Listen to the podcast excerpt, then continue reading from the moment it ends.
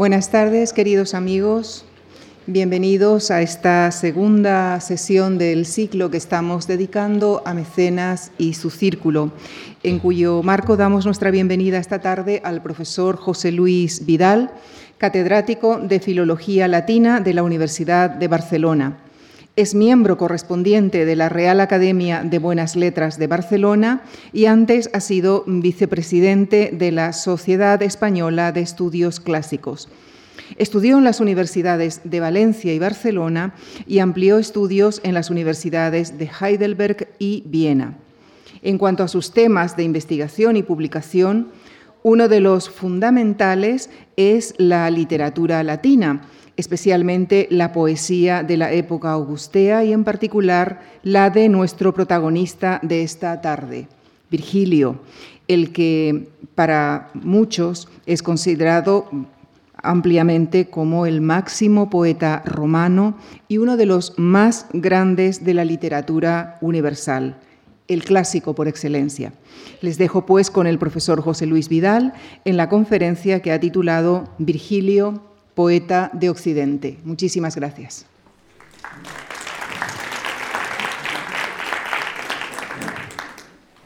Muchas gracias. Quisiera empezar por manifestar mi agradecimiento a la Fundación MAR por un doble motivo. En primer lugar, porque que una empresa, una fundación como esta señera por sus avances, sus programas en ciencias sociales, en humanismo y en tantas otras disciplinas, se haya acordado de los estudios clásicos del humanismo antiguo, que en estos momentos, como en tantos otros, está en crisis, una crisis que superará como ha superado. Es de agradecer que tan prestigiosa entidad se ocupe de esto. En segundo lugar, mi agradecimiento es por un motivo personal y es que mm, ha depositado su confianza en mí, lo cual naturalmente me enorgullece, pero al mismo tiempo me produce un cierto sentido de responsabilidad y de inquietud por no defraudar esa confianza. Yo conozco, como cualquier persona, digamos, cultivada, el prestigio de la Fundación MAR y de las empresas que acomete, ¿no? Y entonces, eh, en esta tribuna ha habido gente de tantísimo nivel, sin ir más lejos, mi colega y amigo al que escucharon hace unos días y al que escucharán después, que es lógico que tenga un punto de inquietud y un punto de afán de hacerlo bien y no defraudar. La conferencia va a funcionar de la siguiente manera. Tienen ustedes ahí un, ejemplario, ahora dicen handout. Handout, bueno, pues eso, unos papeles, unos textos a los que me referiré, pero no necesariamente los abordaré todos ni en su totalidad. Y luego, por otra parte, proyectaré algunas imágenes como ilustración de la conferencia. Las imágenes, eso ha de quedar bien claro, se ponen non ad probandum, sed ad illustrandum, como eh, etimológicamente quiere decir ilustración. Es decir, no forman parte del argumento de la conferencia, pero sí la ilustran. Bien, pero no cansarles demasiado. Virgilio, pues, ha sido considerado a través de los siglos, hasta hoy, como la más perfecta expresión poética de la civilización romana. Y esta es la razón por la cual su fortuna ha sido inmensa en la literatura y en la cultura occidental. Sobre Virgilio se ha escrito y se escribe y se estudia más que sobre Homero, más que sobre Shakespeare, más que sobre Dante. Solamente la Biblia supera en, cantidad de estudios a los que se dedican a Virgilio. Claro, esto indudablemente es importante y es significativo, pero al mismo tiempo mm, puede producir prejuicios, puede despertar prejuicios. Veremos por qué. Y los prejuicios, incluso los favorables, son lo que dificultan una verdadera apreciación y un verdadero conocimiento de los clásicos y concretamente de Virgilio. Lo que quiero decir es que hoy en día y sobre todo con el auge de las publicaciones, en todas partes se encuentran afortunadamente ahora los clásicos en ediciones de bolsillo y asequibles, uno puede elegir en cierta manera ingenuamente, bueno, pues prefiero Homero, o prefiero Catulo, o prefiero Lucrecio. En cambio, entre el lector así, digamos ingenuo, y Virgilio, casi siempre se levanta una idea escolar o académica, clásica o romántica, que se suele tener a priori de él. ¿Y qué ocurre? que cuantos mantienen un legítimo distanciamiento del Imperio romano, del imperialismo romano, de la civilización que se asocia con ese imperio, no solo distanciamiento, sino a veces aversión a esas, a esas causas. ¿no? Claro, como Virgilio, sin pedirle permiso a él, él es inocente, ha sido considerado como la máxima expresión de ese humanismo y de ese clasicismo, como el máximo exponente poético, hace que entre Virgilio y el lector esté esa imagen y esa tradición y le impidan esa ingenuidad. Precisamente por eso, y aunque parezca mentira, las bucólicas, las geórgicas y la Eneida, no solamente por lo que son apreciadas, sino por lo que son, vamos a decir, odiadas, demuestran cómo son piedra angular de la literatura occidental. Bien, intentaremos soslayar esos prejuicios ideológicos y dar una visión, indudablemente será personal, eh, de Virgilio, de la poesía de Virgilio. Lo primero que podemos hacer para despojarle de tanta magnificencia es contemplar un par de retratos que han pasado, sobre todo el primero, el que tienen ustedes ahí, por fidedignos de Virgilio. Este es un mosaico maravilloso que, está, que se encontró en Susa, en Túnez, y que actualmente está en el Museo del Bardo y es la joya del museo en, en la capital de Túnez. ¿no? Y presenta a un Virgilio que cuadra muy bien con la única descripción que tenemos de él. Hay una biografía, la biografía de Donato, de la cual hablaré más tarde, que habla de Virgilio era de tez campesina, era grande, alto, de talla y de cuerpo, con aspecto de campesino, he dicho, y de tez morena, que cuadra bastante bien con esa representación que ustedes tienen aquí. Añádase a ello el aspecto rústico, Fíjense lo desmañada que va la toga, que parece sobrarle, las sandalias mal calzadas. Todo eso contribuye a tener una idea eh, de un Virgilio que se ha querido auténtico. De hecho, eh, no tenemos ninguna seguridad de que fuera Virgilio. Eh, el que se adapte también a la descripción que tenemos no es como quisiéramos porque tenía una imagen fidedigna el mosaísta, sino porque el que encarga el mosaico ha leído esta biografía y le dice al mosaísta, hazme un Virgilio de esta manera. De manera que, pero en fin, se non è vero, è ben trovato, ¿no? y, y da una idea de esa imagen rústica que importa en Virgilio más que la oficial. En cambio, el siguiente El siguiente, en toda su ingenuidad, es algo completamente diferente, aunque mantiene los mismos rasgos, ¿eh? en parte. Es, como las demás ilustraciones que ahora veremos, una miniatura de un códice vaticano. Veremos miniaturas de dos códices, del códice llamado romano, Vaticanus Latinus Romanus, y del códice llamado Vaticano o hojas vaticanas, es queda de Vaticana. ¿eh? Ambos son de la tardía antigüedad. Uno de los privilegios de Virgilio es que sus manuscritos son muy antiguos, pertenecen todavía algunos de ellos a la antigüedad. Bien, ahí tenemos a Virgilio.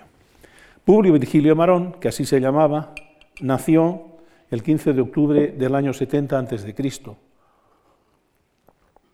en un pueblecito no lejano de Mantua que se llamaba Andes. El primer problema es la identificación de este Andes. ¿no? Bien, no, no lo sabemos ni lo sabremos nunca. Hay una tradición medieval que quiere que Andes sea Pietole Vecchia, que es efectivamente un pueblecito que está a tres kilómetros de Mantua y que presume de ser la patria de Virgilio. Es una tradición muy asentada, ¿no? En la Divina Comedia la utiliza Dante cuando alude a Virgilio. Dice de Virgilio, e quel ombra gentil per cui si noma Pietola più che villa mantoana. Esa sombra gentil por quien supera Pietola en nombre a la ciudad mantuana. Fuera o no fuera, esta fama le ha valido estupendas cosas a Pietole, aparte de una gran fama. Una de las más interesantes es una exención fiscal, que eso sí que es interesante, ¿no? Una exención fiscal, efectivamente. Cuando Napoleón conquista la Padania y establece una serie de departamentos, envía a un gobernador a Mantua. Y el gobernador a Mantua, siguiendo las órdenes de Napoleón, exime de tributos a Pietole porque había sido la patria de Virgilio. De la misma forma que Alejandro había conservado en Tebas la casa de Píndaro y no la había destruido porque era la casa del poeta. Quien instruía a Napoleón sabía, conocía el antecedente y bien, no está mal eso de, no tener que pagar fiscalidad.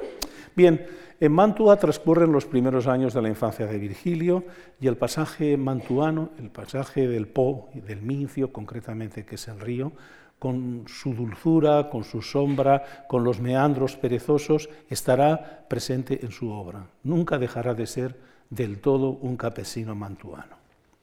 De allí pasó a Cremona a continuar sus estudios y finalmente a Roma, perdón, a Milán y luego a Roma. Esos estudios, dice su biografía, aparte de los poéticos y los retóricos, eran también las matemáticas Matemáticas es algo así como cualquier ciencia de la naturaleza, astrología, astronomía y medicina para ese momento. Estudió los estudios retóricos que todo romano debía estudiar en su edad y llega a Roma, que es como ir a la universidad, por decirlo de alguna manera, eh, desde luego bastante antes del año 50, bastante antes del año 50 antes de Cristo. En Roma empieza a ejercitar la carrera forense, a defender causas en el foro. Y dice el biógrafo, lo hizo solamente una vez, porque era tan tímido, titubeaba y tenía tan poca voz que evidentemente no servía para el foro. Deja el foro y emprende el camino del estudio de la filosofía con un sabio epicúreo en Nápoles ciudad a la que más tarde volverá y en la que vivirá permanentemente. Hay que recordar de estos apuntes biográficos esto que he dicho yo, el que nunca deja de ser de alguna manera campesino, y esto tiene su importancia. Y también el que en, esa, en lo que ahora se llama la Padania, bueno, siempre se ha llamado la Padania, pero ahora está de moda, eh, se da un círculo de hombres prominentes, eh, caudillos prominentes de la política y de la milicia, que al mismo tiempo son poetas o se interesan por la poesía. Estos amigos, Cornelio Galo, Asinio Polión, Alfeno Varo, serán importantes en la vida de Virgilio. Las bucólicas es la primera obra ya en Roma, Virgilio, y posteriormente en Nápoles, donde fijará su residencia, como he dicho, la primera gran obra de Virgilio. El hecho de que tenga 30 años Virgilio cuando las compone, de una parte, y es difícil pensar que el poeta no se expresará hasta los 30 años. El hecho de su perfección y el que haya, aunque ahora no podemos entrar en ello, algunas poesías quizá atribuibles a Virgilio, eh, nos hacen pensar que cuando escribe las bucólicas ya tenía detrás una ejecución poética, aunque no quizá un prestigio. Con ellas consolida su fama, que ya hace tiempo que le rodeaba, y por medio de esta fama y de esta poesía, y por medio de estos caballeros que he mencionado hace un poco, que son prominentes y están cercanos a Augusto, conoce, he dicho Augusto y digo mal, en esta época no es Augusto, es todavía Octavio u Octaviano, César Octaviano, ¿no? Augusto será más tarde. Lo diré indiferentemente. Bien, digo que estos hombres prominentes y que además se interesan por la poesía le ponen en contacto con mecenas. Y de mecenas ya saben ustedes bastante y saben ustedes que es bajo su amparo bajo el que se desarrolla esa literatura y en cierta manera estas conferencias. Virgilio es testigo de una serie de vicisitudes de tipo bélico y la refleja como luego veremos en las bucólicas. En la primera bucólica, el pastor Títiro, que representa de alguna manera al propio Virgilio, puede continuar gozando de la paz de sus campos mientras que Melibeo se ve obligado a tomar el camino del exilio. ¿Ven ustedes? Es una ilustración en donde está Títiro con su cabrita o con su ovejita, desposeído, y, Melibeo, al revés, perdón, eh, eh, Títiro mm, recostado alegremente, luego lo leeremos, y Melibeo que tiene que emprender el camino del exilio. Bien.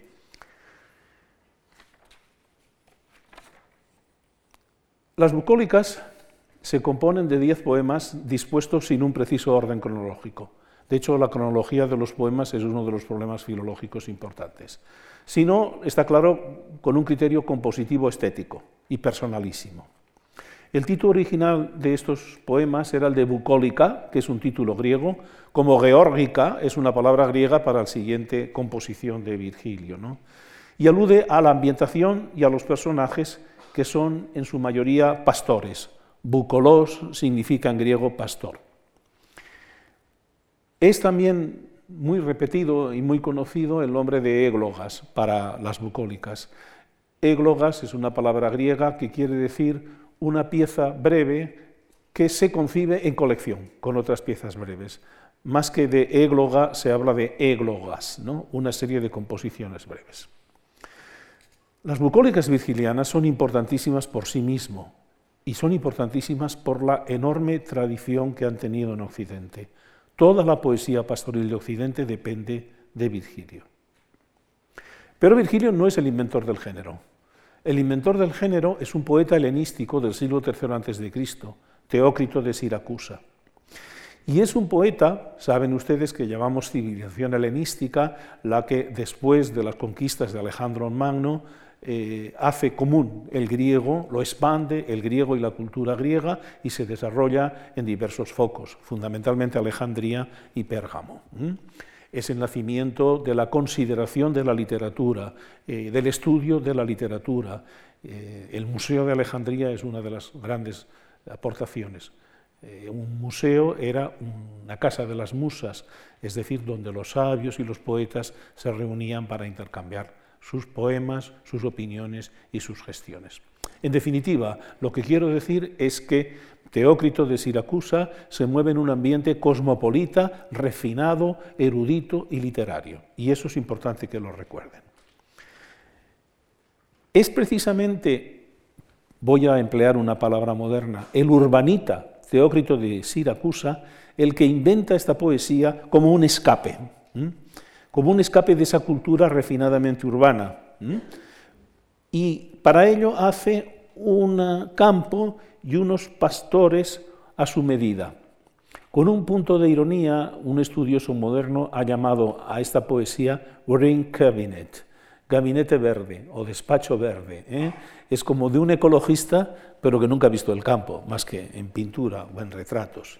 Bueno, estos pastores, por lo tanto, de ninguna manera hablan un lenguaje realmente rústico y realmente sencillo, sino erudito y difícil como el resto de la poesía helenística. Y así se produce una tensión entre la sencillez que se afecta, son pastores, y el refinamiento del arte del poeta. Esa tensión caracteriza la poesía bucólica, la de Teócrito, la de Virgilio y la de sus sucesores europeos. Me da igual que sea San Nazaro que Jorge de Montemayor. Se da esa ficción. Virgilio reclama para sí con toda razón el mérito de haber introducido esa poesía. Nuestra Talía, dice Virgilio, fue la primera que se dignó cantar en verso siracusano. Es el verso de Teócrito, el hexámetro. Virgilio estaba, por decirlo así, no solamente estaba artísticamente capacitado para hacer este tipo de poesía, sino vitalmente capacitado.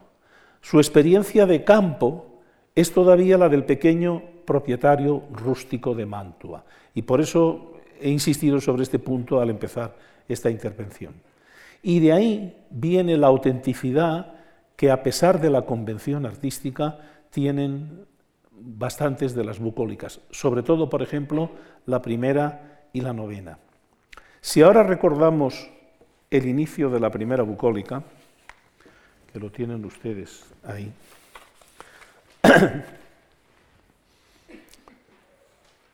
Melibeo, ¿Recuerdan lo que les he dicho? Melibeo, desposeído de sus campos, ve a Títiro, que los goza alegre y recostado. Tendido al pie de tu haya de ancha sombra, tú, Títiro, en leve caramillo, ensayas tus tonadas campesinas. Nosotros, de la patria en los linderos, adiós decimos a sus dulces campos. Nosotros, de la patria fugitivos, tú, tendido en la sombra, al eco enseñas, oh Títiro, a que el bosque te repita, Amarilis hermosa. Bueno, es esta ilustración. Pues nada parece complicado en este comienzo. Todo está sencillamente expresado y todo está claro. Pero en tanta claridad y tanta evidencia hay algo de inaprehensible, de indefinible, que se resiste al traductor más escrupuloso. Cada palabra, al tiempo que se vincula musicalmente con las otras palabras, exhibe una inagotable complejidad semántica. Y esa complejidad semántica se regenera cada vez que uno cree que ya ha sido la palabra y que la ha entendido en toda su plenitud. No, hay todavía otra interpretación. Témine dice, techo, protección, pero también amparo moral, ¿no? Pátulae, de anchurosa, de ancha sombra, recubans, tendido, meditaris, ensayas, linquimus, dejamos, resonare, repetir. Son fragmentos de una como fórmula mágica, repletas de significado, precisas y al mismo tiempo metafóricas. Es más, algunas veces llegamos a la precisión si tenemos en cuenta la metáfora. Me dejaré ahora de abstracción y pondré un ejemplo de lo que quiero decir. Musam no significa musa, sino canto poético pero también significa musa, evidentemente. Meditaris no significa meditas, sino que indica el resultado de la meditación. Por lo tanto, compones y ensayas, pero también significa meditas. Tenui, leve, indica las pequeñas dimensiones del caramillo, pero también la trivialidad del estilo. En esta ambivalencia, que reúne en una relación de circularidad infinita lo grande y lo pequeño, hallamos una de las virtudes características del latín virgiliano. Y así se construye un mundo imaginario. Vamos a ver si tenemos otra ilustración. Él aquí, en este caso de tres pastores. Esa es la Arcadia, ese es el mundo imaginario en que transcurren las bucólicas. ¿no? Imaginario porque las bucólicas son también una utopía. Y precisamente para expresar la utopía, el lenguaje virgiliano llega a niveles inéditos de composición, de metaforización. Veamos un ejemplo en el texto que tienen a continuación. Se trata de la cuarta bucólica. La cuarta bucólica es una pieza destinada a festejar, a celebrar el nacimiento de un niño. Este niño va a traer una nueva era al mundo. Un mundo nuevo un mundo, una edad de oro, alumbrada por la presencia de una virgen, quizá la constelación, quizá una virgen importante, y en el fragmento que ustedes tienen aquí y que no voy a leer enteramente, se da cuenta de las particularidades de esa utopía, de ese lugar donde las serpientes no muerden, donde los árboles producen miel, etc. Por sí las cabras con las ubres llenas volverán al redil, no tendrá miedo de los grandes leones las manadas. Flores te verterá la misma cuna, muerta la sierpe y muerta la ponzoña de la hierba engañosa, en todas partes veránse flores del asirio a momo, etc. Bien, edad de oro, utopía. Pero, pero, hay aquí unos elementos, es un niño el que nace, ese niño va a traer una nueva época al mundo, hay una virgen por en medio, demasiadas cosas para que el cristianismo no se apoderara convencido de que Virgilio, que en general y por su temperamento les parecía a los cristianos romanos un alma naturaliter cristiana, es decir, de naturaleza cristiana sin haber conocido a Cristo, falta muy poco para que además le otorguen un carácter profético. Ya dice San Pablo que eh, los gentiles podían, sin saberlo, estar profetizando el destino futuro y la venida de Dios, del Mesías a la tierra, del Hijo de Dios a la tierra. Bien, la églota cuarta será un elemento de interpretación cristiana de Virgilio que tendrá unas consecuencias fabulosas. ¿no? No me detengo en preguntar realmente quién pueda ser el niño, el niño de la bucólica, porque esa es una cuestión repetida. Eh, lo fue para, hay diversas interpretaciones, me importa que por lo que hace al futuro de la, de la pervivencia virgiliana, una de las más importantes, y desde luego no cierta, es la interpretación virgiliana. Bien, en este marco pastoril, Virgilio consigue introducir, bajo la especie de poesía, a una serie de realidades espirituales, sociales y políticas. Por ejemplo, en la primera bucólica y en la novena está clarísimo que reverbera el drama virgiliano de la desposesión de sus cantos, de sus campos, de sus pequeñas propiedades mantuanas. ¿no? Se introducen disfrazados de pastores a todos estos mm, caballeros importantes que he citado hace un momento, ¿no? a los poderosos. ¿no? Y eso es así porque Virgilio, digamos que ha amortiguado magistralmente la finalidad naturalística, mímica del idilio teocriteo. ¿no? Y finalmente, las bucólicas están bañadas por una, una melancolía humanísima, que a la luz de las obras de madurez reconocemos como típicamente virgiliana. Hay una, eso, una melancolía que baña la obra de Virgilio, incluso la Eneida. Los pastores virgilianos son a menudo criaturas dolientes, inmersas en un paisaje que refleja sus penas y parece compartirlas. En ese ambiente apuntan ya los motivos de la siguiente obra, los motivos que en las geórgicas tendrán una más perfecta realización la aspiración a vivir en contacto con la naturaleza, a encontrar en una equilibrada relación con ella el sosiego, la paz espiritual, el consuelo frente a los sufrimientos de la vida. Entre el año 42 y el año 39 se sitúa la composición de este poema que, del que acabamos de hablar, las bugólicas, aunque es posible que la décima se añadiera después. La publicación de las bucólicas consagra a Virgilio como poeta y le consigue el patronazgo de Mecenas y de Augusto, y lo aleja definitivamente de las preocupaciones materiales. En compensación a la pérdida de las tierras mantuanas, Octavio, el joven Augusto, eh, le regala una gran posesión en Nápoles, donde ya había estado siguiendo las enseñanzas de un filósofo, mm, y es donde fundamentalmente vivirá. Los biógrafos que aman la anécdota por encima de todo, dicen que mm, vivió allí, en Nápoles, y que era tal su timidez que procuraba, procuraba no ir nunca a Roma, donde era muy conocido.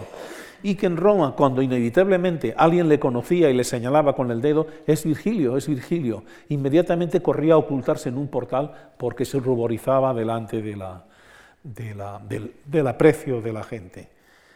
y sigue diciendo el biógrafo, y como ven, esta biografía tiene fragmentos auténticos, ¿no? pero fundamentalmente es ya una parte de la leyenda virgiliana, sigue diciendo una cosa muy graciosa y que en el fondo tiene una explicación etimológica muy importante.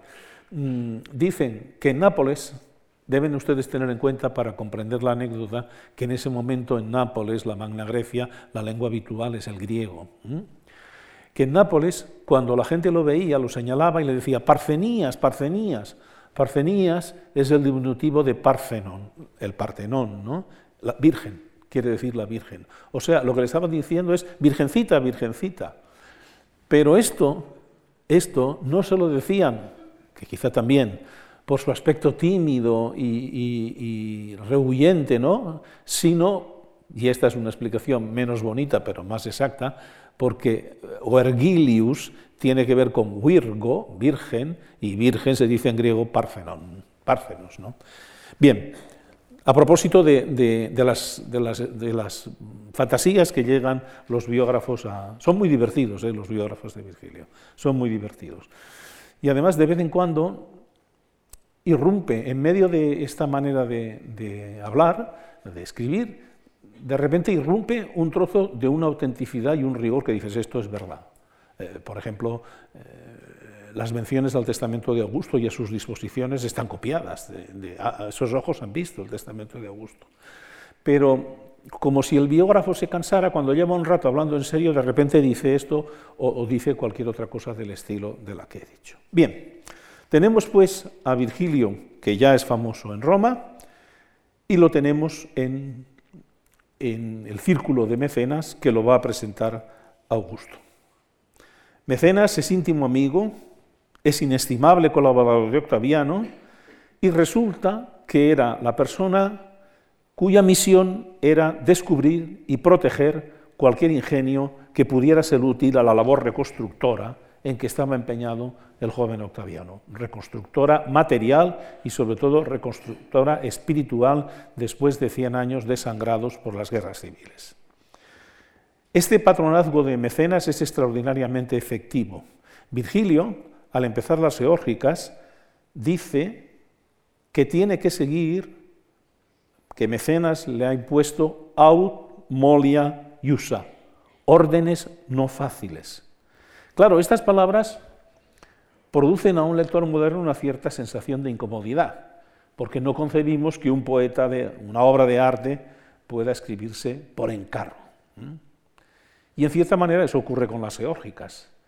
Pero esa sensación desagradable probablemente desaparece cuando reparamos en que el poeta de las bucólicas no podía dejar de ser sensible a los intentos restauradores de Octavio.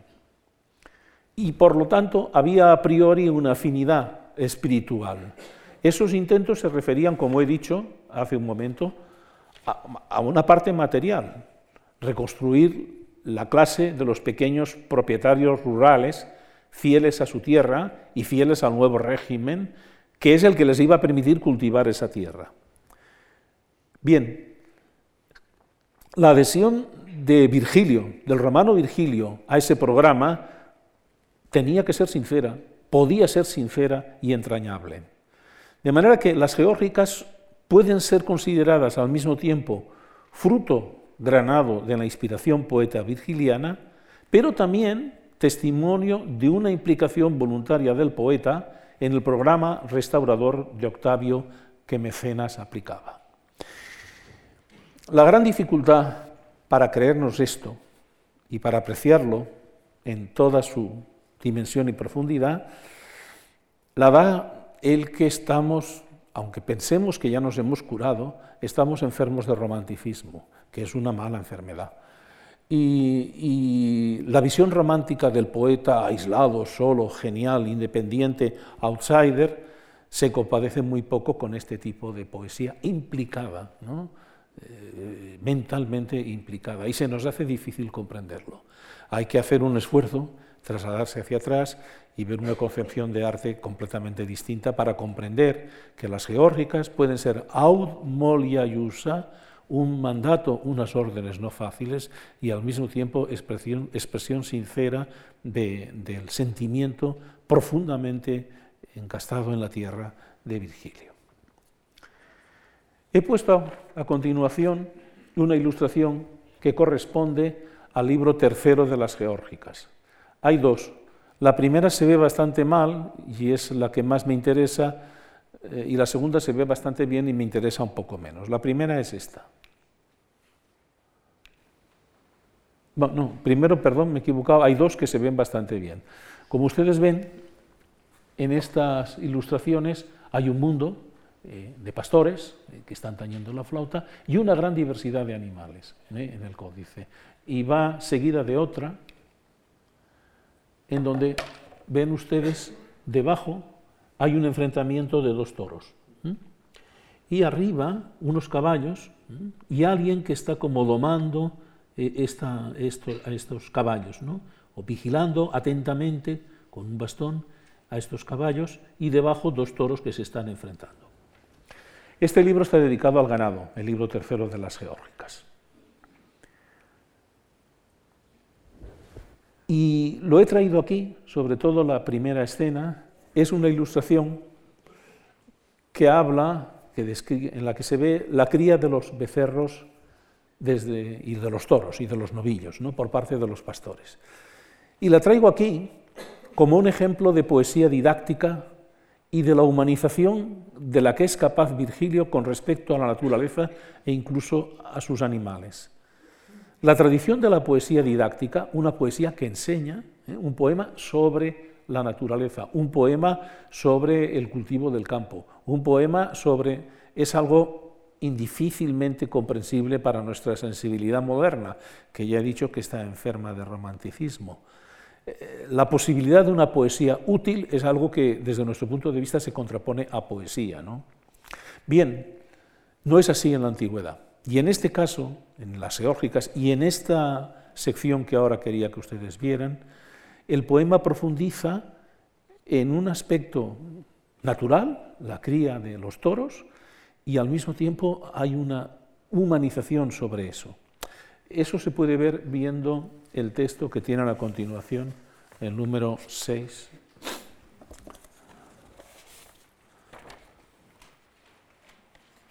El número 3, perdón. 3. Tras el parto recae todo el mimo en los becerros.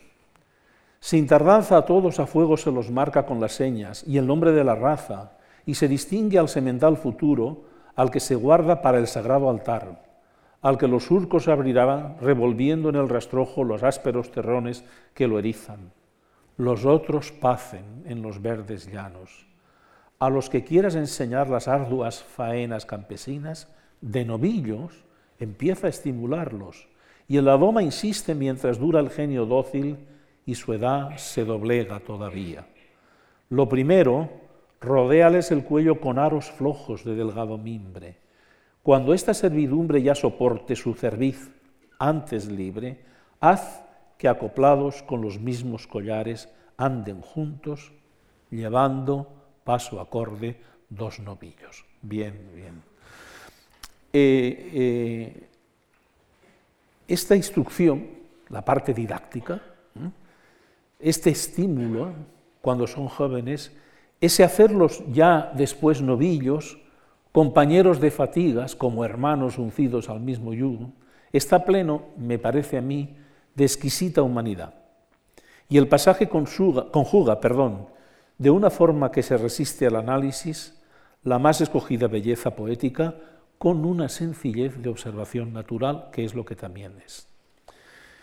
La diapositiva o imagen que sí tienen, que sí tienen, la anterior es que no se veía nada. La anterior está, es una imagen en que se, se describe, se ve esto, ¿no? Cómo se cría y con qué cuidado se cría los becerros. Esta es un punto más y mm, no lo he seleccionado porque no había tiempo. Es la lucha de los toros por la hembra.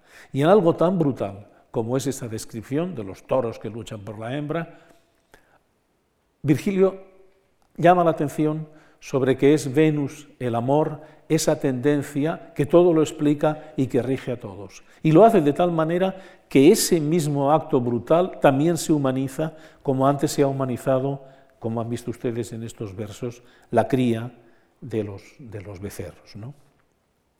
No es la información técnica, aunque sea mucha, no es el conocimiento profundo de los antecedentes poéticos lo que da a las geórgicas su excelencia, no Montaigne las llamó le plus accompli ouvrage de la poésie, el más cumplido trabajo de la poesía. Y este elogio apunta a una apreciación muy aguda y muy valiosa. Las geórgicas son cumplidas, acabadas, perfectas.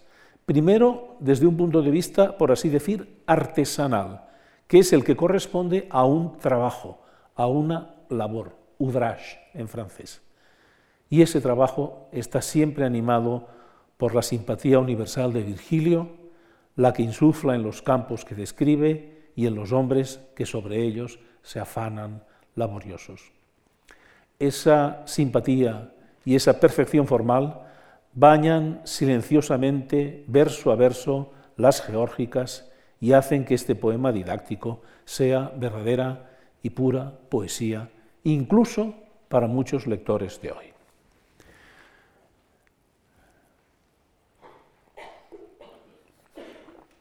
Avancemos ahora hasta el año 26 antes de Cristo y situémonos en Tarragona. precisamente, en Tárraco. En Tárraco está descansando de un en un paréntesis de la guerra que mueve contra los cántabros Augusto. Y Augusto escribe a Virgilio interesándose impaciente por ese poema que está surgiendo, la Eneida, y solicitándole una y otra vez que envíe al menos un primer esbozo del poema o una parte cualquiera del poema. Le pide Augusto desde Tarragona. Y por la misma época, el poeta Propercio se refería con expectación jubilosa a ese poema que estaban haciendo. Ceded el paso, poetas griegos, cededlo los romanos, están haciendo no sé qué, nescio quid, más grande que la Iliada. ¿Qué obra era esa? Que cuando todavía estaba creándose motivaba tal impaciencia, despertaba tal expectación. Aparentemente la Eneida no tiene ningún mensaje trascendente, aparentemente. Es uno más, ciertamente el más conseguido, el más bello, de esos poemas épicos que llamamos cultos, para diferenciarlos claramente de la antigua épica heroica. Y que otra vez los poetas alejandrinos habían inventado tres siglos antes.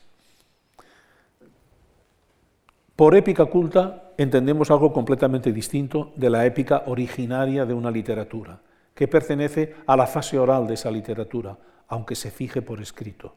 Para la literatura griega, Homero, ¿no? para la literatura española, el mío Cid, para la literatura francesa, la chanson de Roland, para la literatura alemana, los nibelungos. No hay una cosa así en latín, no existe. Eso nos llevaría a una explicación muy larga que me van ustedes a permitir que no haga ahora. La única épica que conoce Roma es la épica cultivada, es decir, la misma que hacían los helenísticos en su gabinete. ¿no? Es literatura sobre literatura anterior. No hay una visión directa ni genuina del mito y de la naturaleza.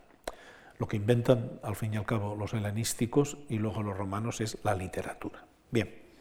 Estos poemas son poemas cultos, nacidos de un trabajo, vamos a decir así, de investigación y de gabinete, y por supuesto de altísima inspiración poética. Y de todos esos poemas cultos, tanto griegos como romanos, de todo lo que hay después de la gran épica griega, lo mejor es sin ninguna duda la Eneida. Arranca, como tantos otros, de la leyenda troyana. Eneas, que es hijo del troyano Anquises y de la diosa Venus, recibe de los dioses la misión de salvar lo que queda de Troya, después que haya sido asaltada por los griegos, las reliquias de Troya, dice Virgilio, a una nueva patria. Los primeros versos de la Eneida, absolutamente inolvidables, son mejor que cualquier argumento de la obra. Los tienen ustedes en el ejemplo número 4. Armas canto y al héroe que de Troya prófugo por el lado vino a Italia en las lavinias costas el primero, al que en tierras y mar se vio batido de adversos dioses por la cruda saña de Juno rencorosa, al que en la guerra hasta fundar ciudad padeció tanto y hasta entregar al lacio a sus el lacio a sus penates, al que fue estirpe del solar latino, del albano senado y base firme de las murallas de la excelsa Roma. Bueno, esto es lo que cuenta la Eneida. Hay una ilustración para esto que precisamente, ¿dónde está esto? Narra la salida de Troya. Los troyanos está aquí, embarcan y salen de Troya en este momento hacia un destino que es todavía incierto, hacia una nueva Troya, hacia una nueva ciudad. Bien, ese es el cuento de la Neida. Virgilio lo cuenta y es así, sencillo, ¿no? Los salen de Troya, pasan por una serie de, calamidades. Una muy importante es el encuentro con la reina Dido, que está fundando Cartago, muy importante, y finalmente llegan a la tierra que les está prometida. Bueno, Virgilio cuenta esto naturalmente de una forma maravillosamente bella y llena de intensa humanidad. Pero claro, eso no basta para explicar la expectativa que tenía la Eneida. Esta, esta que se resuena. Eso no basta para explicar la popularidad que desde el mismo momento en que es publicada tiene. Digo desde el mismo momento, y no piensen que se refiere a una popularidad de las élites, estas que he descrito, ¿no? el círculo de mecenas, no, popular, popular. en los graffiti de Pompeya, y por lo tanto antes del 71 de nuestra era, una y otra vez hay fragmentos de la Eneida citados con unas horrorosas faltas de ortografía y de, ductus, de, manera de escribir, lo cual demuestra que era analfabeto, bueno, cuasi analfabeto y torpe el que escribía aquello, pero hasta él conocía Virgilio y le sonaba Virgilio. Bueno, ¿por qué esta popularidad entonces? Vamos a ver. Por dos razones. Por unos motivos históricos y por unos motivos estético-literarios. Sería muy fácil decir, y es verdad, que la difusión de la Eneida se debe a que inmediatamente pasó a formar parte de la escuela. Pero la pregunta es, ¿por qué pasó a formar parte de la escuela y por qué se edificó sobre ella la educación en la escuela como sobre Homero se había edificado en Grecia la educación? Bien, por unas circunstancias histórico-culturales y por unas circunstancias estético-literarias. Intentaré resumirlas de una manera clara. Bien. Por motivos histórico-literarios, no, perdón, histórico-culturales. ¿no? Los romanos llegaron a mirarse en la Eneida como en un espejo. Es decir, se identificaron con el tema y con los personajes. Y se vieron en esos personajes y en la acción, sería fácil decir cómo eran. No se vieron como debían de ser. Y esta fue una identificación importante. Y motivos estético-literarios. Los romanos consideraron la Eneida como un altísimo modelo literario, como un clásico. De manera que históricamente la Eneida es sentida por un pueblo como encarnación literaria de sus ideales en el momento de una madurez espléndida de su, de su civilización. Eso desde el punto de vista histórico. Desde el punto de vista estético, la Eneida resuelve por síntesis, y por, superación la mayor crisis que había sufrido la poesía romana y que estaba a punto de encallarla en una vía muerta. Vamos a ver si podemos explicar brevemente ambas cosas. En cuanto a sentirla como elemento sensible a una situación política y cultural. Basta que recuerden las veces que he hecho alusión a cómo Virgilio, su naturaleza mm, mm, campesina, que está ahí siempre latente, eh, es sensible a los desastres que ha producido la guerra civil y a la necesidad que impulsa Octavio de una restauración eh, material y real. Hay en Virgilio, hay en toda su generación un profundo anhelo de paz. Una paz que llega a su culmen en la Eneida, el anhelo, eh, en donde, en la Eneida mismo, la salvaguarda de la paz como misión histórica del pueblo romano es anunciada en el centro del poema. Es el texto que tienen ustedes con el número 5. Más tu misión recuerda tú, romano, regir a las naciones con tu imperio, esas tus artes, imponer al mundo el uso de la paz, darla al vencido y arrollar al soberbio que la estorbe. Bien, lo que tienen ustedes a continuación es un fragmento del testamento político de Augusto. Y dice, el templo de Jano Quirino, que nuestros antepasados quisieron se cerrase, cuando por todo el imperio del pueblo romano, por tierra y por mar, quedara establecida por las victorias la paz, siendo yo príncipe, el Senado decretó que se cerrase por tres veces. Vean ustedes el anhelo de la misión providencial que tiene Roma encargada en la Eneida, imponer al mundo el uso de la paz. Y vean ustedes cuál fue uno de los motivos de la gran política augustea, quedara establecida por las victorias la paz. Es algo más que una coincidencia. Es la comunidad en ese anhelo, tanto por parte del poeta como por, parte del príncipe que impulsa ese interés. El ciudadano romano, que era Virgilio, como la mayor parte de los de su generación, puede ver a Augusto, sinceramente, como el portador y el garante, acabadas las guerras civiles, de la nueva paz que se inaugura.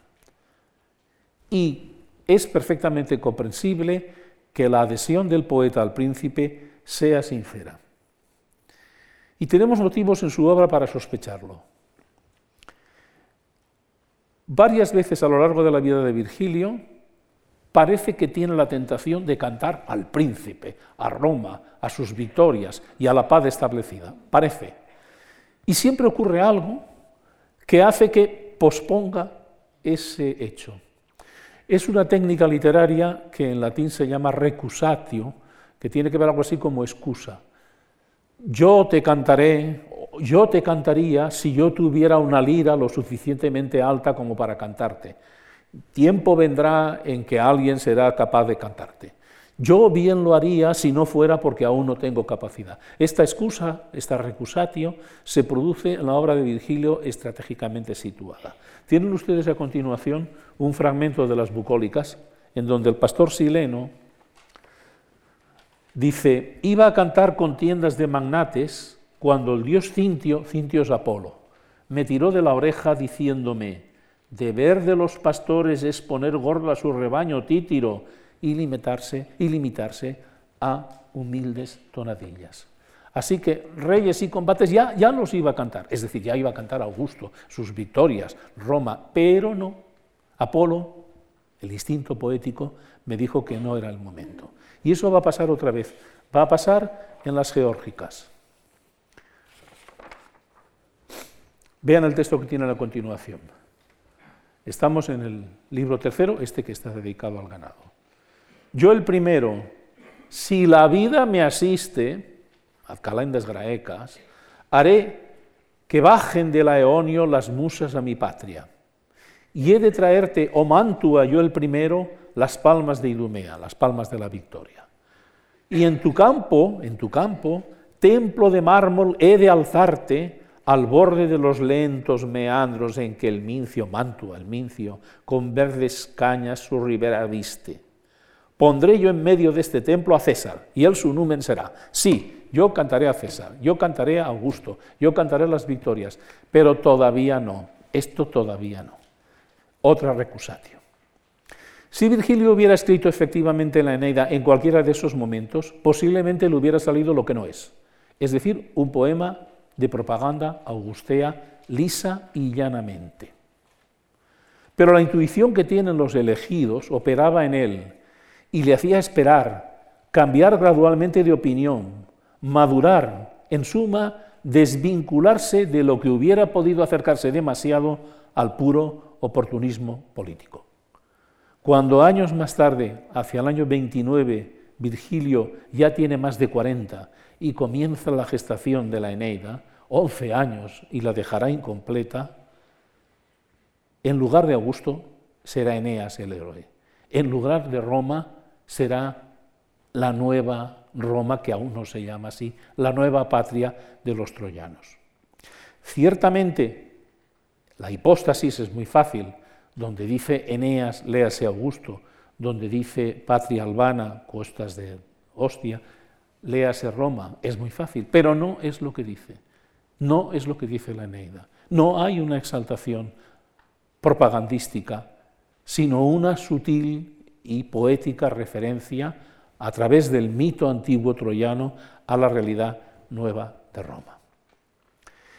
Y esto lo consiguió con un arte, con, unos mecanismos literarios eh, que son la segunda causa de esa popularidad y esa pervivencia de la Eneida. Describir ahora los entresijos del arte de Virgilio no sería eh, oportuno. ¿eh? Pero de alguna forma se puede brevemente dar una idea. En la época de Virgilio, posterior a la época de Cicerón, la poesía romana hacía frente a una verdadera crisis. Y una crisis, como he dicho antes, que pudo acabar con ella. De una parte, la gran antigua manera profundamente itálica y solemne de cantar las guerras, los héroes y las gestas había ido desgastándose y había ido mm, siendo incapaz de producirse. Los poetas no lo habían producido. Es una razón muy sencilla. Una gran poesía de ese estilo se puede escribir cuando los romanos están orgullosos de ser romanos, con su imperialismo y con sus campañas eh, dominadoras del Mediterráneo. Cuando la realidad romana es una lucha civil fratricida constante desde los Gracos, desde el 130 hasta la época de Augusto, un siglo en donde los campos se ensangrentan de, de, sangre de romanos contra romanos, no están para gran poesía épica. Entonces, la poesía grande, a lo grande de ese estilo, se refugia, por ejemplo, en construcciones como un poema sobre la naturaleza, el gran poema de Lucrecio en seis libros, donde la lengua latina se expande, donde no hay un control de esa lengua latina, donde todas sus abundancias mm, son referidas sin un control intelectual de lo que se dice y de lo que se calla. Esa era una posibilidad, una posibilidad que amenazaba la sequedad. Por el camino de Lucrecio ya no se podía avanzar más. Bien, había otra posibilidad. En esa sociedad que por tantos motivos puede sentirse como despreciada o como molesta o como horrible, la posibilidad es el escape. Y hay un grupo de poetas, los poetas nuevos, poeta enovi en latín, neoteroi en griego, que intentan y producen ese escape siguen a los grandes poetas helenísticos, esos de los que he hablado hace un momento, poetas refinados, poetas sutiles, poetas eruditísimos, y cultivan una poesía que está completamente opuesta a esa que representa Lucrecio, a todo lo que sea grande, largo, importante, comprometido y fatigoso, a todo eso. Y propongan una poesía de lo pequeño, de lo sutil, de lo gracioso, de lo exquisitamente trabajado, Bien, ¿qué puede hacer Virgilio ante estas dos posibilidades que le ofrece la época y que se van a estancar? Y no se estancan gracias a él. Virgilio es su individualidad es resolutiva en este momento para la literatura. Eso pasa en la historia del arte, pasa. Beethoven es resolutivo para la historia de la música, sin ninguna duda. Él individualmente, y la marca en todo su futuro. Bien, Virgilio tiene un papel clave. Él quería cantar unos hechos magnos, gloriosos, importantes. No directamente, insisto, ni a Augusto ni a Roma, sino subespecie poeseos. ¿no? Bien. Pero por otra parte era un poeta refinadísimo. Era tan bueno como el mejor poeta helenístico y había estudiado en la misma escuela que estos refinados poemas. Si cantaba lo primero, no podía utilizar más que ese esa vía que estaba secándose y estaba muerta. Si hacía poesía como los nuevos, tenía que renunciar a cantar cosas grandes, porque si hay algo que repugna a los poetas nuevos son las cosas grandes. Hay un verso muy famoso de Catulo que lo resume. Anales Volusi. Volusio era un señor que intentaba todavía hacer poesía fatigosa a lo grande, pues 32 libros de mil exámetros, ¿no? Anales Volusi, cacata carta, está muy claro, ¿no? Los anales de Volusio, papel de mierda, ¿no? Composición de mierda. Eso es lo que dice exactamente. Traduce una cosa más refinada de, de Calímaco, pero es lo que dice. Bien, de manera que si canto cosas grandes, tengo que utilizar una lengua que ya está cansada, fatigada. Si quiero utilizar todos los maravillas de la poesía helenística y las sutilezas, no puedo cantar cosas grandes. La solución de Virgilio es cantaré cosas grandes y las cantaré utilizando todos los mecanismos refinados de la poesía helenística. Pero claro, esto no es tan fácil, no es tan fácil. Esa es la genialidad y la dificultad de ser tan sutil como el mejor de los poetas helenísticos y de tener la profunda inspiración, la ligazón y el compromiso de cantar cosas grandes. Precisamente por eso, la Eneida, a pesar de todas sus bellezas, no, además de todas sus bellezas, perdón, ofrece ciertamente un placer más. Ofrece, por supuesto, el placer complejo que siempre depara la gran poesía. Pero nos ofrece además algo que todavía va más lejos que eso. Nos ofrece el placer más intenso, pero también el más perturbador que puede ofrecer la literatura.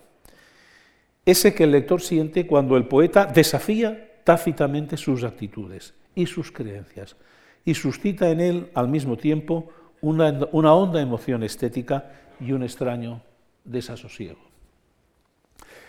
Eso lo pueden ver ustedes en el texto que viene a continuación, el número 9, que es el final, no lo voy a leer, es el final de la Eneida. Es el final de la Eneida. En el final de la Eneida, los dos caudillos importantes, Eneas por parte de los troyanos advenedizos en la nueva Troya que van a fundar, Turno por parte de los itálicos, de los pueblos que estaban en Italia y que se resisten al nuevo colonizador, por decirlo de alguna manera, entablan un duelo a muerte. Y la victoria será del que gane y de la parte que representa al que gane. En ese duelo a muerto, en un momento dado, Turno cae herido. Turno era el ejemplo perfecto de arrogancia, de soberbia, de crueldad, hasta cierto punto, y cae herido. Turno había matado cruelmente a un jovencísimo guerrero aliado de Eneas, Palas o Palante, quizás sería mejor decir, ¿no? Bien, cae herido. Y este arrogante, invencible, heroico Turno suplica, toca las rodillas de Eneas y suplica, le suplica una y otra vez que le perdone que le perdone la vida. Y Eneas, el gran Eneas, el caudillo Eneas, pero también el piadoso Eneas, como tantas veces se le dice en la obra, en su ímpetu guerrero, al punto Eneas, que lo va a matar, revolviendo los ojos se detiene y reprime la diestra. Vacilante, ya empezaba a sentir cómo la súplica le estaba doblegando, cuando infausto, apareció a sus ojos sobre el hombro de turno el tahalí del joven Palas, con sus claros relieves conocidos, que derribado el joven héroe turno llevaba como insignia de victoria. Al ver Eneas en aquel despojo vivo el recuerdo de un dolor infando, se enciende todo en furia y su ira surge arrolladora. ¿Cómo? Así vistiendo esas preseas de quien fue tan mío, ¿Saldrás indemne de mis manos? Palas, Palas es quien te hiere, quien te inmola, y en tu culpable sangre te castiga. Y esto diciendo en pleno pecho le hunde fulminante la espada. Con el frío de la muerte desátanse sus miembros y conozco gemir huye la vida, perdiéndose indignada entre las sombras. ¿Qué es esta manera de acabar la Eneida? Los poemas épicos, como Dios manda, no acaban así. El héroe tiene que matar al enemigo triunfante y contento y feliz, y luego haber una celebración y una gloria. Esta manera inconclusa de un Eneas vacilante, que ya iba a perdonarlo y que no le perdona porque hay, el lado se interpone, allí están los despojos, él está presumiendo turno de los despojos, hace que Eneas se ofusque y que Eneas mate a Turno en un arranque de cólera y de ira, no de una forma consciente y alegre, sino en un arranque de ira y de cólera. ¿Qué significa esto? ¿Qué puede significar esto? Para los romanos que escuchaban esto, un estupor. ¿Por qué no acaba esto como Dios manda? Es decir, mata a Turno, se casó con Lavinia y cómo era aquello de, comieron perdices, etc. ¿no? ¿Por qué no acaba como Dios manda, por decirlo así? Los romanos más sutiles empezarían a preguntarse si sí acababa como Dios manda. Eneas ha sido durante toda la obra un hombre consciente de su destino, moderado y temperado, de ninguna manera un héroe como Aquiles, arrogante y poderoso. Siempre ha hecho lo que había que hacer. Eh, los detractores de de Eneas, que los hay y es toda una interesante colección, eh, se quejan. Esa monja, llegan a decir de Eneas, en lugar de ser un héroe como Dios manda. Bien, y en este momento, en este momento, Eneas mata a Turno en un arranque de ira. Y eso no se esperaba de ese piadoso Eneas.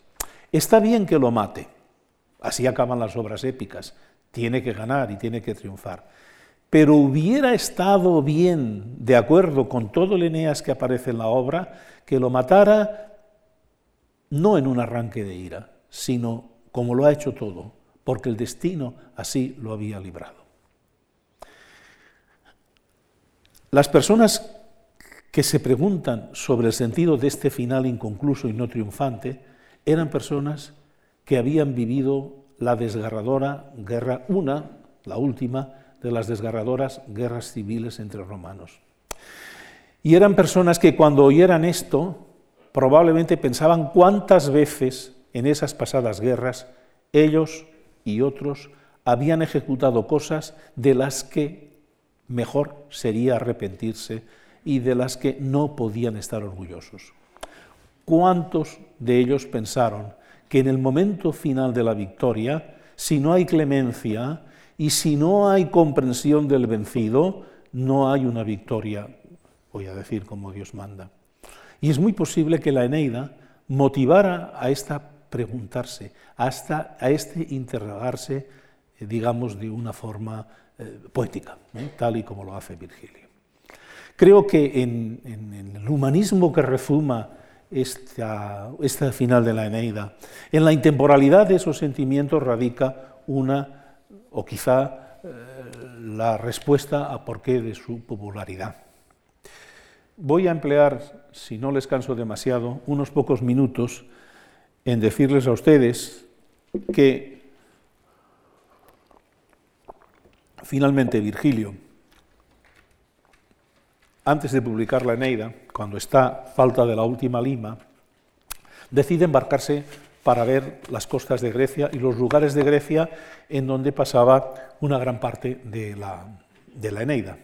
Lo hace para verlos y retocar la Eneida infinitamente. Y efectivamente emprende el viaje desde Brindis en agosto del año 19 a.C. Llega a Atenas, en Atenas se encuentra con Augusto, que volvía de Oriente, y decide poner fin a su viaje y volverse a Italia. No hay tal viaje, visita Megara, porque era la patria del poeta Teognis, y nada más, y se embarca. Y se embarca a pesar de que estaba cometido de unas fiebres que dice el biógrafo que contrajo en Teognis por el enorme sol que hacía. La navegación no se interrumpe, Virgilio está cada vez más enfermo y llega a Brindis agonizante. Y muere allí, en Brindis, pidiendo, al parecer, los manuscritos de la Eneida para quemarlos, al parecer. Esta es otra cuestión sobre la que ahora no me puedo extender. Para quemarlos porque la obra no estaba perfecta, no le había dado la última lima. En una interpretación eh, superficial, creo yo, pero eh, sobre este punto no voy a insistir. Muere pues el, el 19 de septiembre del año, ay no, en, el 21 de septiembre del año 19 antes de Cristo. Tal como había querido, sus huesos son trasladados a Nápoles, donde había vivido felizmente, y son enterrados.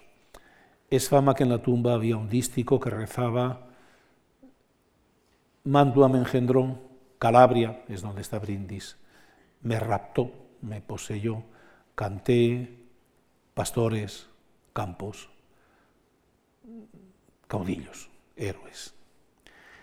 Muere entonces y entonces comienza la enorme aventura de la fortuna y de la pervivencia de Virgilio, que es absolutamente extraordinaria no podemos detenernos. Me resistiré a no poner un ejemplo abusando un poco de la paciencia de ustedes. No podemos detenernos.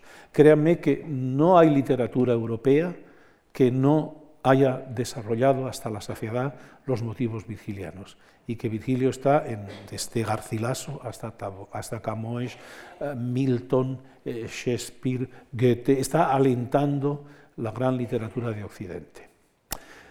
Para acabarlo de arreglar, la interpretación cristiana de Virgilio, en parte motivada por esa interpretación de la Élaga Carta, hace que Virgilio tenga una extraordinaria repercusión y una fama entre los cristianos. Hace ahora 150 años, un filólogo italiano, Domenico Comparetti, escribió un libro maravilloso que se llama Virgilio en el Medioevo, Virgilio en la Edad Media. Este es un libro de ciencia. Y la primera cosa que sorprende es que todavía es actual.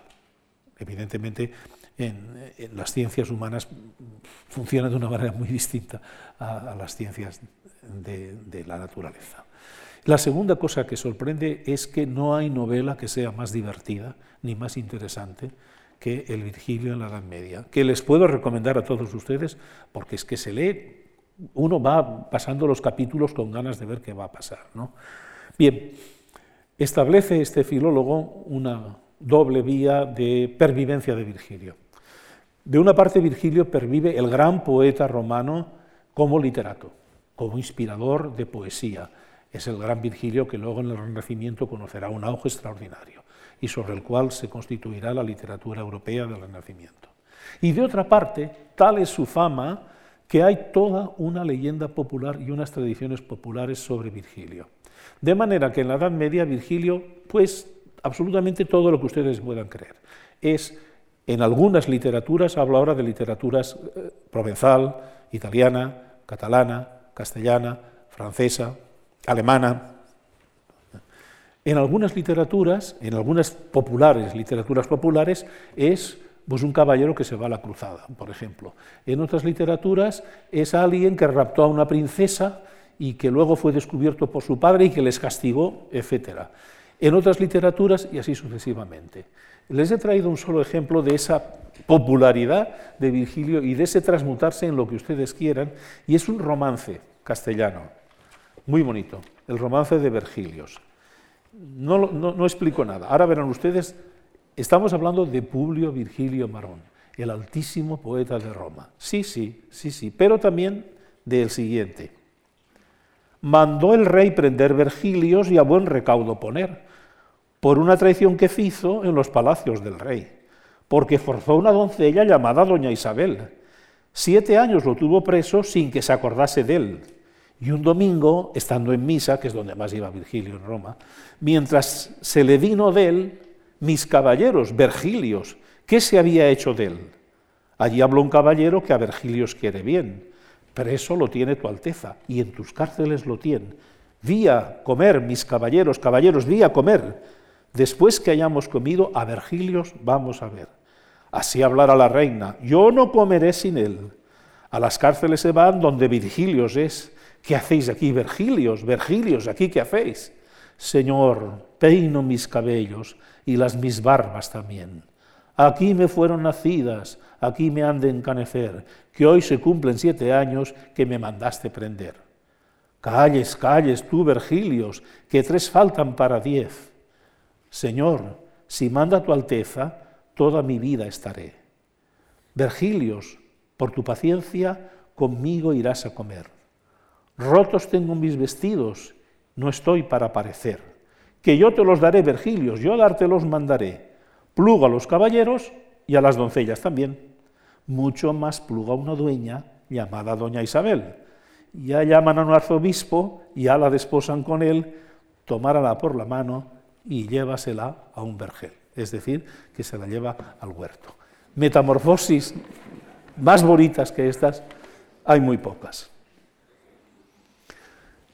Quisiera resumir, y lo haré con, con dos citas, o dos alusiones, mejor dicho, a dos grandes poetas del siglo XX.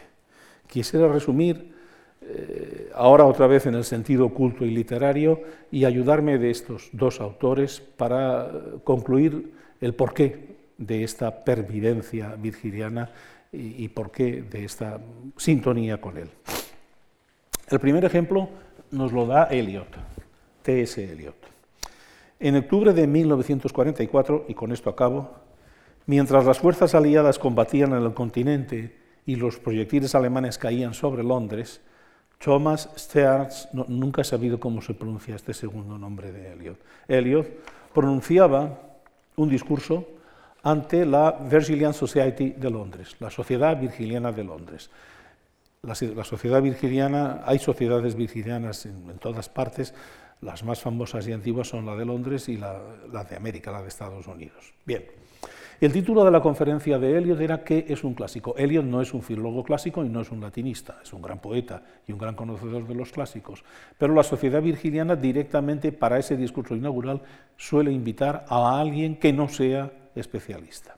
Y el objetivo de Eliot era exponer la tesis de que la civilización de Europa occidental es una única civilización, una única, cuya vía de descendencia procede de Roma a través de la Iglesia de Roma y del Sacro Romano Imperio, y cuyo texto clásico originario es la Eneida de Virgilio. Dice Eliot, cito, cualquiera que sea la definición de clásico a que lleguemos, no puede ser tal que excluya a Virgilio. Podemos decir sin titubeos que da cuenta explícita de él. Solo en Virgilio se dan, entiende Eliot, aquellas características que definen a un clásico. La madurez de la época, la madurez de costumbres, la madurez de la lengua y la madurez de estilo. Y la universalidad, lo que él llama catolicidad.